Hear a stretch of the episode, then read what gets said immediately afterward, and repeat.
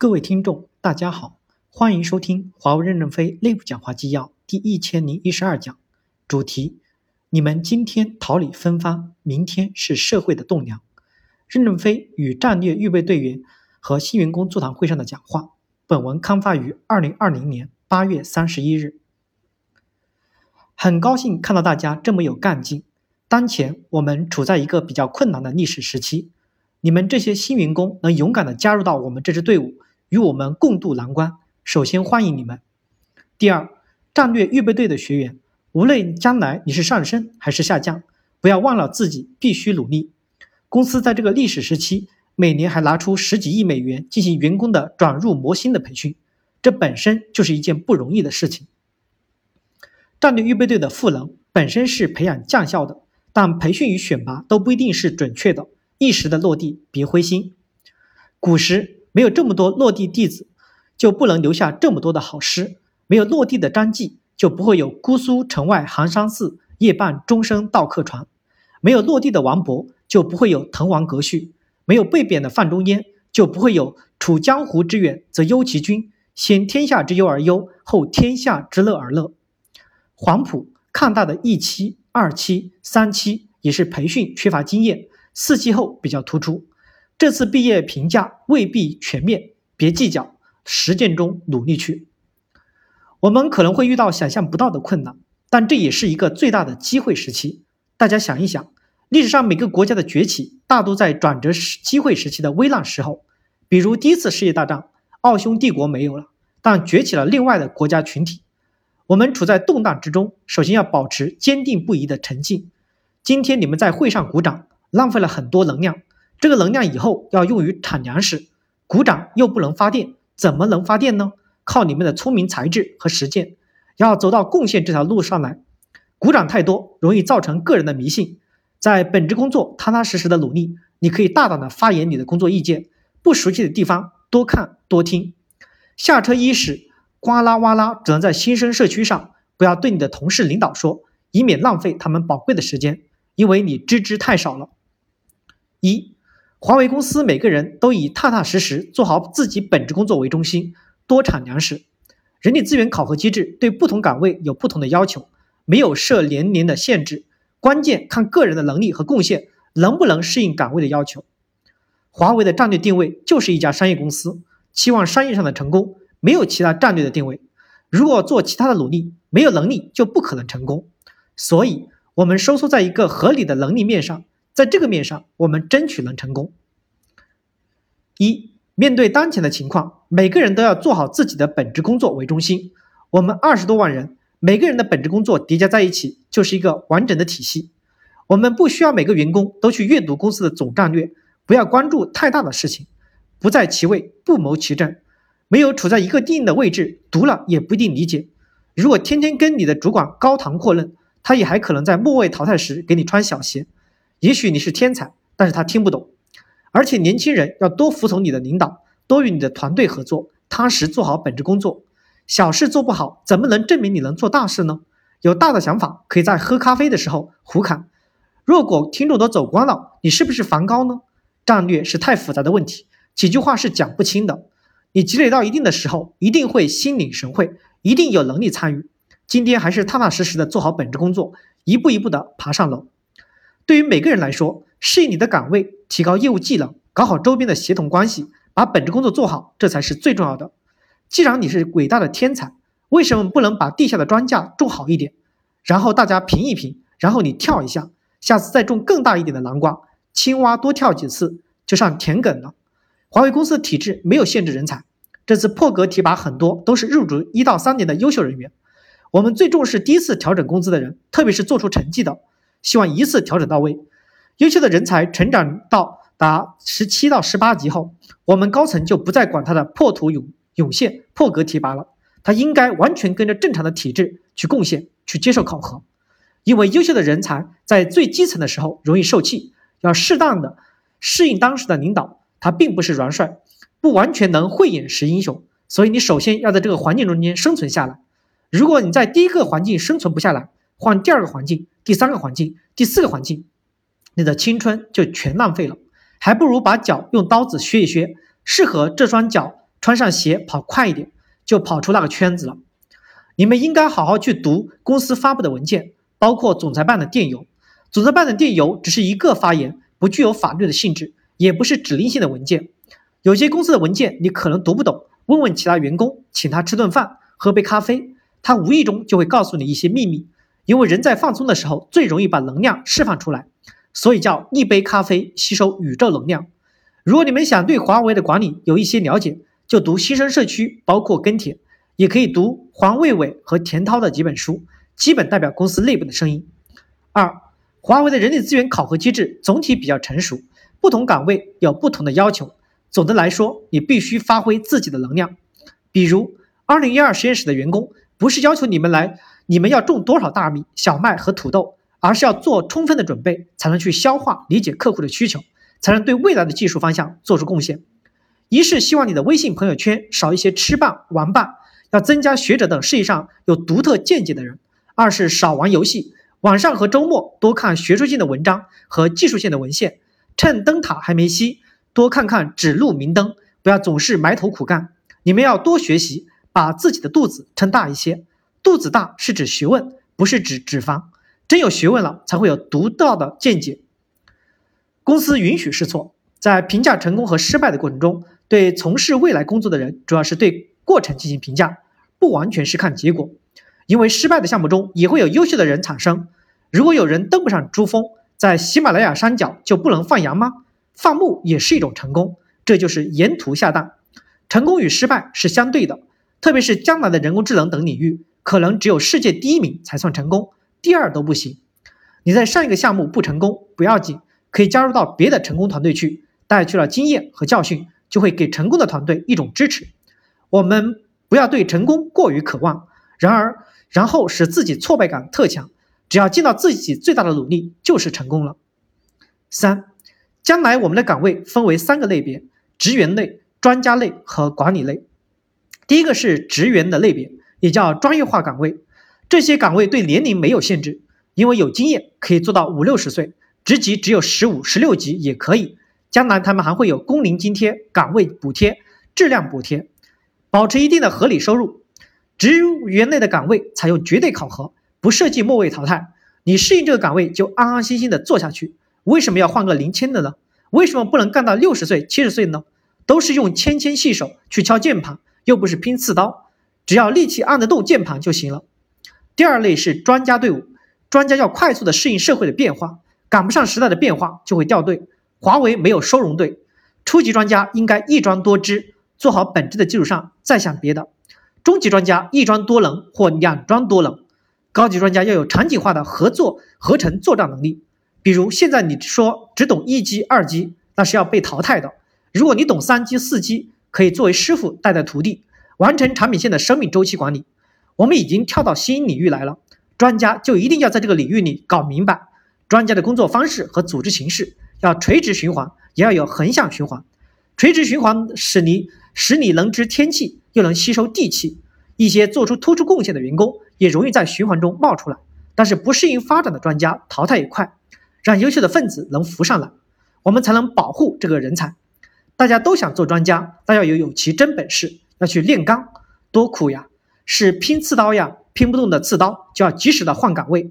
找不到合适的岗位怎么办？年龄不是问题，看你个人的学习与实践的情况。第三类是行政管理队伍，主官和主管每年强制性的百分之十的末位淘汰，即使全优秀也是要硬性的，这样才有新的血液循环。大家也看到 AT 团队改组的文件，任期两年制，使用的方法是君权神授与民主推荐。推举两种结合，对 AT 成员的履职形成合理的制约，所以我们的岗位没有对年龄限制，而是看你的能力和贡献能不能适应作战。如果只看年龄，我早就被淘汰了。当然，我们的退休机制也很宽松，公司已经有明确规定，带病可以退休，允许保留一定的股票。如果你认为自己病了，写个报告给领导即可，不需要医生证明。只要你最了解你，退休后把身体养好。如果你认为自己还年轻，想奋斗，那就好好学习，努力贡献，一定要跟上队，要有驾驭工作的能力，否则没人会同情你。华为不会对工龄实施保护，只会对你的贡献进行保护。第二部分，战略预备队是选拔制，是一个转人磨心的过程。加强学习，加强自我激励，不要过于在意一时的成败，只要坚持不懈的努力，乌龟也能追上龙飞船。一，战略预备队不能像大学一样以培养为中心，而是选拔制，包括有少量的淘汰。战略预备队不可能把你们训练成一个非常熟练的工程师，它只是一个起步，一个转人磨心的过程。经过基础训练以后，你可以去应聘自己有意向的岗位，进入到到领域以后再去升华，靠自己去深刻的认识和理解。比如五 G 场景化是一个新的课题，我们高层和技术层都还没有完全的搞明白，现在敞开了一个机会舱，谁去搞明白，谁就有机会。我们很多的样板点都做了贡献，有些文件是公开的，你们可以跟随着去阅读，看看对你有什么借鉴。二，自我学习和努力最重要的。我们的战略预备队刚刚开始，黄埔军校和抗大从来都是一期、二期、三期，没有第四期厉害。这不是学员的问题，而是管理层面的问题。早期的教官不知道如何管理好训练环节，每天出操主要是进行一些队列训练，让大家转换一下精神面貌，调整一下身体与行为素养的作风养成。如果考试科目刚好不是你擅长的，考得不好，就证明你不好了吗？不会。历史上有没有很多考不上大学的人成为天才？学历低的人也能做出很大贡献。历史不能说明任何问题，关键在于努力，在实验中发挥出你的作用，才能证明价值。一时的考试不能说明什么。但总要有个过程，工作的分配的不好，不等于将来你就不能冒尖。所以，预备队成员不管将来是分到哪个班，王侯将相宁有种乎？没有说落后的人将来一定不能做将领。我们不要因为一时没有跟上步伐就气馁了。大家不要太在意这点，而是生生不息的自我努力。有人可能会跑得很快，有人稍微跑得慢一些。大家不要担忧自己的起落，就是踏踏实实的做好本职工作。也不要总去考虑人力资源应该如何激励，更重要的是关注自己如何把事做成。日夜想做好工作，成了以后激励随后自动会跟上来的。虽然公司的官僚化还是有的，但没有那么严重，总体是开明的、开放的，不会恶意压制。三，自我激励是最重要的激励。华为公司最大的特点就是喜欢自我批评，一开会就讲自己存在哪些问题。如果让老员工自己表扬一下自己，说不出来。所以。如果领导没有表扬你们，自己表扬自己不也行吗？拿根胡萝卜刻一个荣誉奖章，在家里给自己发个奖，我第一，我第一，我真的是第一。不要把自己一切寄托在他人的经历上，不要太在乎别人怎么评价，要在乎你自己怎么做。如果在某次选拔中刚好没被选上，别灰心，跟选拔老师的水平有很大关系。大家一定要有好的心态，输了就踏踏实实的回去做工作，越是这种心态，越容易成功。当你抱着一定要成功的希望，心中的杂质太多，反而不成功。有人问，在战略预备队收获良多，精气神得到较大的提升，能不能让更多的人进来淬炼一次？我认为，战略预备队是在心里是逻辑化的，而不一定是在物理形式。你随时随地都可以把自己当做战略预备队，在网上自学，自己鼓舞，表扬一下自己，刻个章贴在胸口上，不就预备队了吗？第三部分。鼓励新员工差异化成长，拉开差距，要具有基层实践经验和解决实际问题的能力。一新员工在学校读书成绩很好，但读的是标准教材，成长整齐一般高。希望你们到了华为以后，在差异化的学习上要敢于拉开差距，承前启后。最近我们提拔的都是新员工，有破格提了三级，为什么？希望你们能差异化，不要瞻前顾后。你进不了是不会得罪周围人员工的，你又不是做领袖，领袖才会把功劳都归大家。我们处在新时期，又处在一个特别困难的时期，特别优秀的人才正在成长。我们的研究系统有九万多人，如果能像西方公司一样得到优质的资源，就不需要这么多人了，或者做出更优秀的成绩来，还能创造出更高的价值。但是这个磨难会让更多的英雄产生。你想一想，美国一个文件下来，我们几千个电路板要改版，更换零部件，算法也不一样，刚改完又要改到另外几千个的板去。然后打击变换了，又要改到另外一种形式，几千块板的反复迭代，有多少英雄豪杰呀？研发之所以没有进行结构性的改革，就是给你们一些宽松的环境，让他们适应。我们看到这支队伍在困难中变得更加的有水平，更加的坚强，所以才有信心跟你们聊天。要让打胜仗的思想成为一种信仰，没有退路就是胜利之路。这是美国将军马丁·邓肯西上将的话。你看。我们高举美国将领的话，向美国学习的精神，并没有因为美国打击我们而改变。二，研发每年会固定流出、流动出一定比例的人员到市场、服务等各个口子去，带着技术去理解客户的需求。如果市场不懂技术，怎么与客户沟通呢？新员工在研发工作的前两年原则上不流动，第三年开始考虑这个问题。所以，希望每个人珍惜在研发的机会，完整的完成一个小合同、小项目，一定要有成功的实践经验，你就有了决断能力，有了研发经验，然后走向市场，在我们和客户之间的见面实践，就可以放大你的认识和看法。如果你到市场以后，发现自己就是一个纯技术人员，不合适在市场成长，还可以回流。公司有小循环、中循环、大循环，最典型的循环就是余承东、汪涛、陶景文。当然，希望你是成功实践才回流，不要灰溜溜的回来。因为研发非常需要有战略洞察能力的人来做领袖。有些研发主管没有一线的实验经验，不清楚前方的状况，如何继续驾驭架构呢？他们需要补上这一课。我希望你们年轻人将来不要补这一课了，就像航空母舰的舰长一样之字形的成长。人永远是一代比一代强，长江后浪推前浪。为什么老一代现在老一代的现在会比新一代厉害呢？因为他们有基层的实践经验和解决问题的能力。既然你们已经来到华为公司，也下定决心在华为公司干，一定要了解这个公司的业务是什么。三，公司有允许员工在内部流自由流动的机制。我曾专门针对员工的流动性对各级主管有过批评，要求各级主管要开放。战略预备队有一个班专门管员工的流动。如果你跟主管合不来，或者岗位与与你的能力方向不一致，那你可以跳到这个班来进行培训。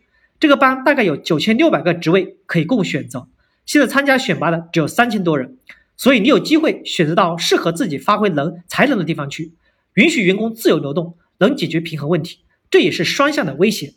如果员工不努力工作，离开这个岗位，在另一个岗位也可能会被淘汰。如果领导没有好好干，下属都走光了，他就是空军司令，就会攀坍塌。想当官就要领导大家打胜仗，奖金多，大家都愿意跟着你干。我们已经开放流动机制，但是也批评了胡乱流动。今天想想这个岗位合适，明天想想那个岗位合适，那叫蹉跎岁月。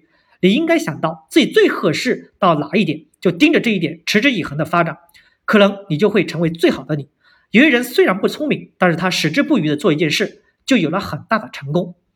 第四部分，新生社区是罗马广场，鼓励每位员工批评内部管理问题，允许批评，公司才会更健康。每位员工知道所在系统的问题，要敢于揭露矛盾、暴露问题，我们才能治理问题。敢于直面人生是每个管理人员最重要的品德。博尔顿的新书《涉世之屋：白宫回忆录》网上已有，你们可以看一看。站在美国的立场上，他是伟大的国家主义者，敢于把问题揭露出来，希望美国变好。虽然他的观点和我们我们不一定认同。新人社区就是一个罗马广场，你们可以穿着马甲或实名去发言。公司的高级领导都在读跟帖。有些批评公司的人还得到了机会，因为把存在的问题暴露出来，不等于否定。但是新人社区的发言仅限公司内部问题，不准涉及社会问题，也不要指名道姓的进行人身攻击，因为你的根据可能不是很充分。你知道某个人有问题，可以向道德遵从委员会、审计部反映。除此之外，新人社区对问题管理完全是民主的。最后，用毛泽东的一句话来做结束语：世界是你们的，也是我们的，但归根结底是你们的。你们今天桃李芬芳，明天就是社会的栋梁。这句话应该代表所有人的心愿，一定不要辜负了这个时代赋予给你们的历史使命。谢谢大家，感谢大家的收听，敬请期待下一讲内容。